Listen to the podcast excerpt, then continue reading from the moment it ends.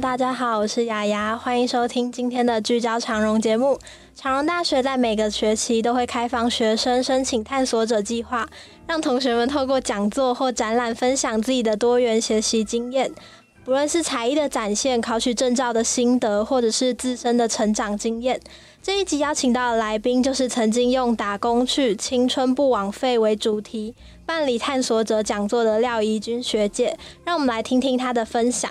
我们先请学姐做一下自我介绍。主持人好，大家好，我是长荣大学大传系四年级的学生廖怡君，很欢迎学姐今天来跟我们听众朋友分享她的打工经验哦。那我想问一下学姐，为什么会想要做这个主题？嗯，就是因为我在大概高中快毕业的时候，那时候有提前搬离家里，然后到外面打工的经验，然后那时候也是蛮独立的一个状态，所以会觉得说打工对我来说不是很难，因为我以前高中的时候是你也不是高职，哦，那但是其实我对于读书以外的事情也是觉得很有兴趣，嗯，因为当时我会念高中是。家人希望嘛，那我可能也就是去做去尝试，但是我发现自己其实有其他更想尝试的事情，嗯嗯，所以就是在读书的时候不会去想这件事，但是当我快毕业的时候，我觉得嗯自己好像可以试试看这样子。哦，那听到你的描述啊，感觉家庭对你的影响蛮大的，那他给你带来怎么样的影响？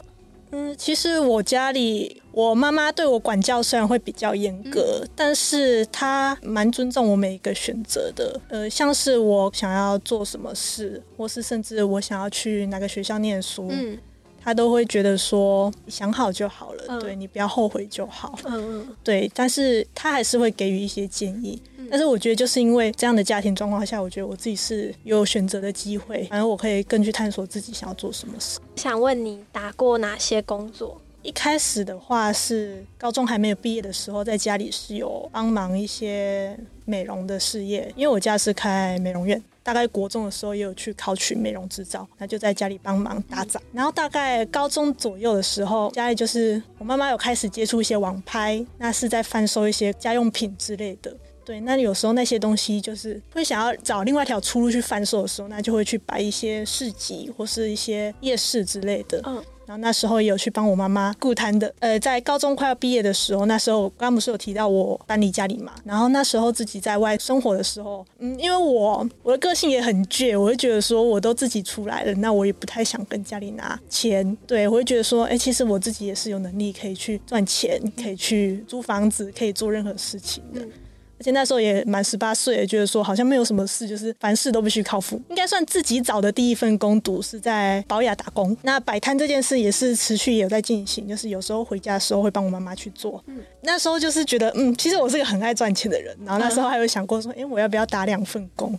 所以就保雅打工的同时，我有去应征过习题，但是还好没有去，因为后来就是觉得快累死了。那你现在还有在打工？就是除了学校的打工之外，我在外面算是自己去创业吧。对，因为我现在有在跑一些市集，有跑一些夜市。那我自己贩售的是一些可能文创商品，或是一些呃比较可爱的东西，for 年轻人和小孩。刚刚有说到你就是帮忙家里网拍嘛，那你可以跟听众朋友介绍一下网拍的过程大概是哪些吗？可能大部分的人都是消费者，大家可能说，哎，每个礼拜哎三虾皮有免运券啊就来买一下。对，我也常常在网络上看到说，哎哎，谁在抱怨哪个卖家怎样，卖家怎样？其实我都会觉得说，买卖是一个你情我愿的交易。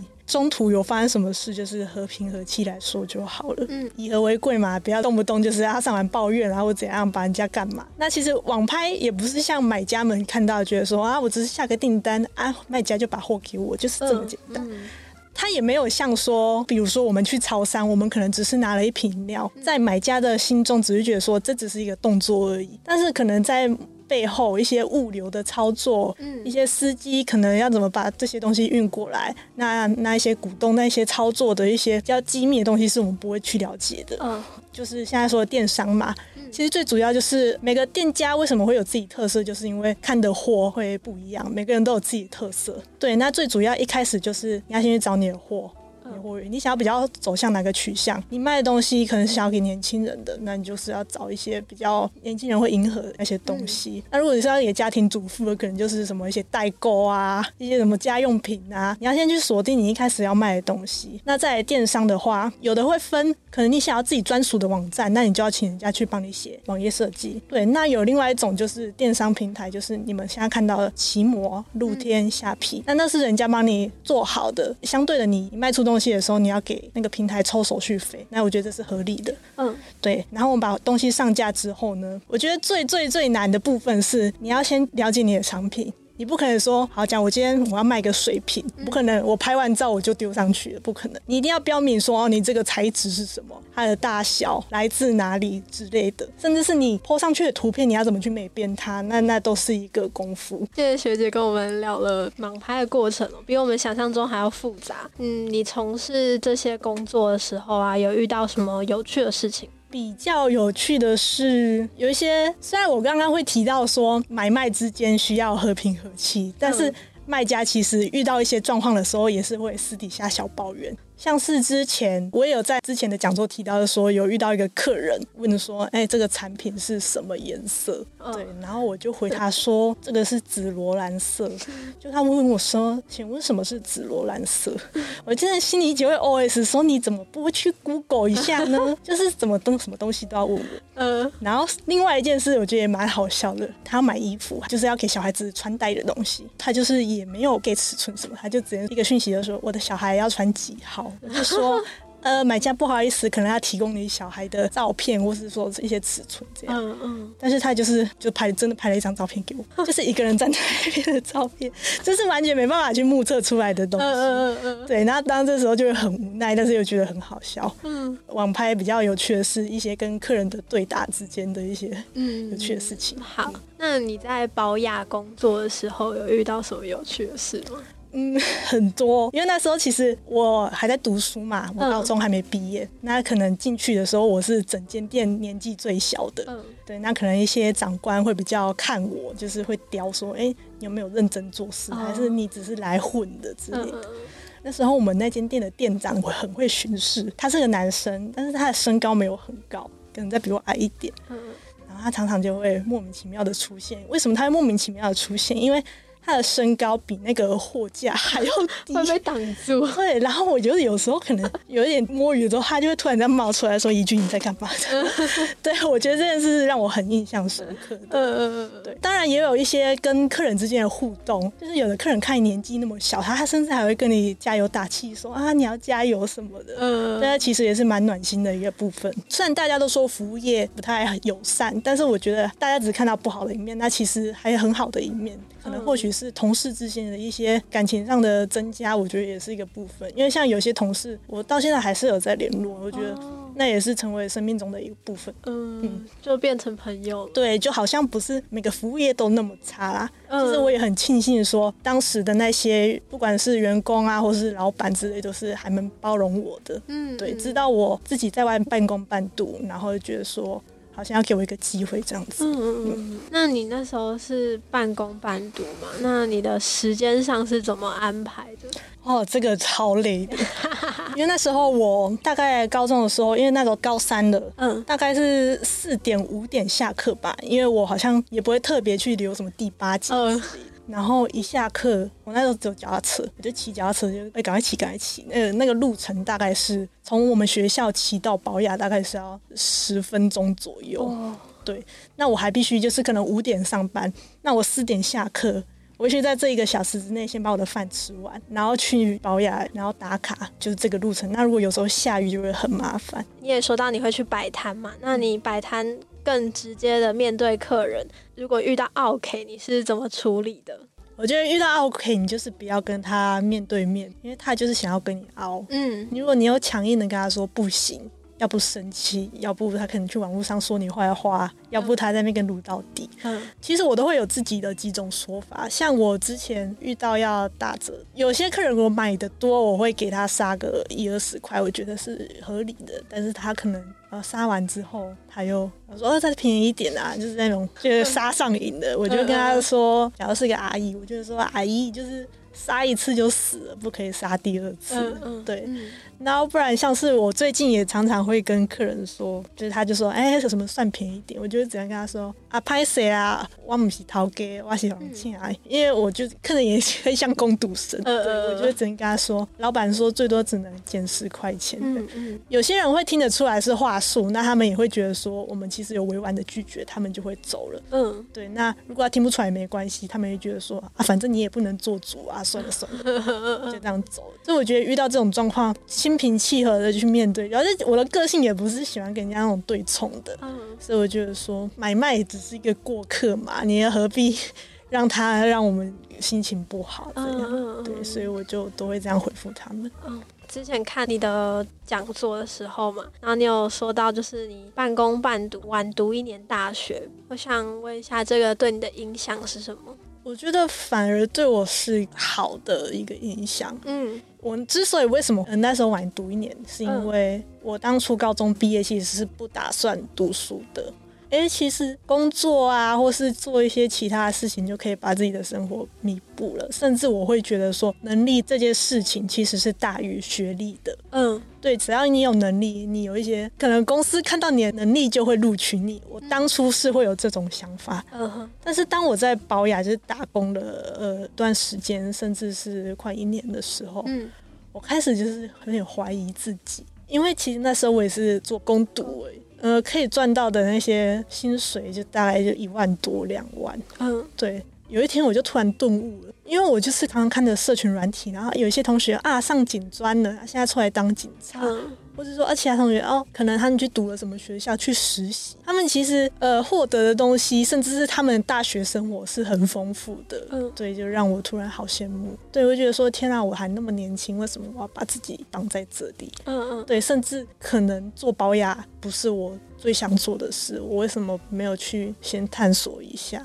再来决定自己要干嘛？嗯嗯，对，所以那时候我就毅然的把工作辞去，然后就去考大就去学。考大学。哦，那你怎么会想要读大传系？对我大一的时候，其实现在已经跟媒体系合并了，数位内容设计系。对，它是比较偏设计类的，嗯那些平面设计、网页设计，然后以数位的方式，可能用电视啊、手机呈现出来。其实我并不是排斥，但是不喜欢里面的某一个科目，嗯对，但是那个科目是必修，哦所以我就不喜欢。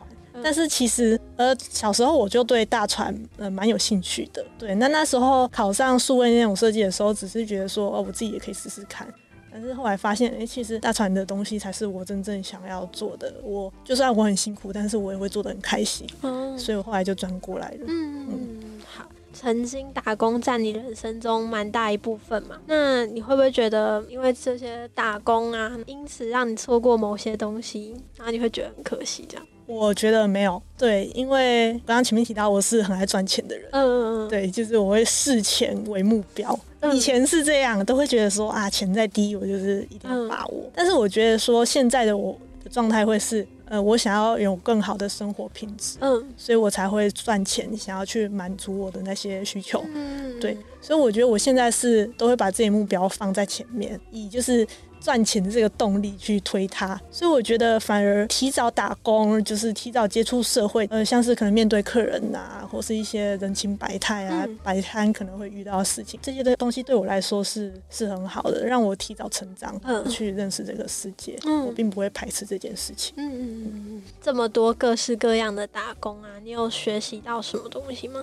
嗯，就像我刚刚说的，嗯、我可能因为跟同年龄的人比起来，我更早去接触这些东西。嗯那其实我也会更早的认清说，哦，我自己是适合什么东西。嗯常常看到可能 IG 上面有朋友在抱怨说，啊，这个、哦我做了一个什么很很不好的工作啊，人家怎么对我什么的。嗯嗯对，因为我的心态也都会比较正向，会觉得说那些磨练都是可以让你自己成长吧。像有时候我都会想到，呃，之前在保养，可能呃被哪一些比较资深的同事对付的时候，嗯我都会觉得说，那我就做到不要被他们去刁。我就做到最完美，那他们就不会有话说我的这个状态，嗯嗯而去让自己一直成长，一直成长。提早打工是让我学习到第一个就是面对人群的时候，我可能会比较不怕生，对，然后再来就是可能我的一些心态上面会消化的，可能遇到不好的事情我会消化的比较快，然后继续往前。呃，其实我到目前为止从事的应该都算是服务业，嗯所以就是必须面对人群，面对一些不认识的人来给你买东西。嗯，对。那我觉得透过这个，你也会看到很多，我会觉得自己很幸福。就是我我最经常看到，就是可能爸爸妈妈带小孩来逛摊位，嗯然后小孩就说：“妈妈，我要买什么？”然嗯后妈妈就会直接一把的拉着他走，然后我就觉得好有感触，就是说，哎，我小时候我妈妈都是我想要买什么，她就会在她可以负荷的状态下，她会买给我。嗯那前提之下，我不是那种很给小的小孩，对，所以我觉得，我就觉得突然觉得啊，自己好幸福。嗯然后其实因为我家人也算是蛮支持我现在在摆摊这件事情，嗯。对，所以我觉得就像我前面有提到，呃，我家里其实都是蛮支持我的选择，就是希望我安全就好。对，所以我每次在做这些工作的时候，或是在我在做保养的时候，我爸爸妈妈也会来看我。对，就是虽然没有住在一起，但是他们还是会来看我的状态，因为毕竟也是第一次去面对这些东西。嗯对，所以其实总结就是觉得说，哎、其实最大的感触还是家里的感觉，嗯有这种力量在支撑你，其实你不管做任何事都是会顺顺的。嗯嗯，好。大学学的专业就是大船嘛，然嗯后它对你的工作是不是有一些帮助？就是我刚才有提到，我之前学设计，现在学大船。嗯我觉得，因为我读设计系也读到大二上，我大二下才转到大船，嗯所以在我心里，我一直会有一种，哎、我整个大学在双主修的感觉。哦，对，因为我其实我也从设计系偷了一些东西过来，嗯。就是呃，在大传系是没有那么重要的东西，但是有会是加分的东西。嗯。我在设计系学得很精，对，所以就变成说我到大传系，或是我在未来的一些工作职场，我可能会比较顺，就像是嗯，我刚才有提到设计，嗯。我平面设计，我很会做平面设计，嗯对，然后一些排版之类的 PPT，一些简报的呈现，一些商品上面的设计，我是比较经手的。对，那如果说是运用在我目前在做的事情，那可能是设计系也有学摄影。那种商业摄影，对，所以那可能运用在我现在的在做的事情，就是我网拍的商品，我可能可以自己拍，我或许会知道，哎，哪个角度、哪个构图是对商业呈现出来是最好的样子。那甚至是我在一些呃修图上面用 PS 修图，或是用 AI 拉图制图的时候，我是可以做得很好，就是自己多一份专业，那你这个东西也不需要。请另外一个人来帮你做一条龙的感觉。那在大传系的话那，是哦有学到拍片嘛，影音的制作之外，还有一些企划的撰写，嗯可能你一些企划要怎么进行，我觉得这个也是蛮受用在我的现在在做的任何事情上面。哦对，那最后一个问题就是想问你在探索者讲座里面呢、有没有遇到什么让你印象深刻的事？我记得当天是蛮多人问我说，我都去哪里看货？我觉得。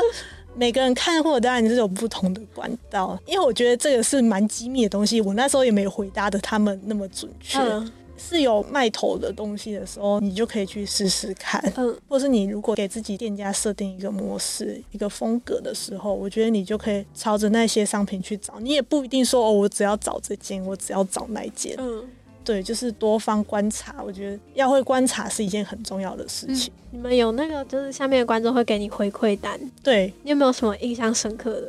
讲我很好看了，没有，大家的回馈都其实有点久了，大概是一年前的事对，但是但是我觉得，当大家知道我有在做这些事情的时候，反应都是觉得说哇，怎么厉害，怎么这样？我觉得说创业并不难，因为现在创业门槛其实蛮低的。嗯但是甚至是打工，你其实随便投个履历都有。那些门槛虽然低，但是你要做的精，要做的厉害，甚至做的久，嗯就是要看你自己的努力。嗯对，所以我觉得大家也不用太羡慕说那些自己创业的人，因为其实你也可以，但是就是主要是看你愿不愿意去做而已。今天学姐跟我们聊了很多打工的讨论嘛，那其实打工很辛苦啊，学姐还之前半工半读这样需要很多的时间分配，然后时间管理，才能兼顾学业还有打工哦。打工期间也学到了很多独立自主的技能，相信听众朋友透过这次的分享，知道了打工一些辛酸，然后以及快乐的地方。那今天的聚焦长荣节目就到这里结束了，我是雅雅，我是廖怡君，我们下次再见，拜拜。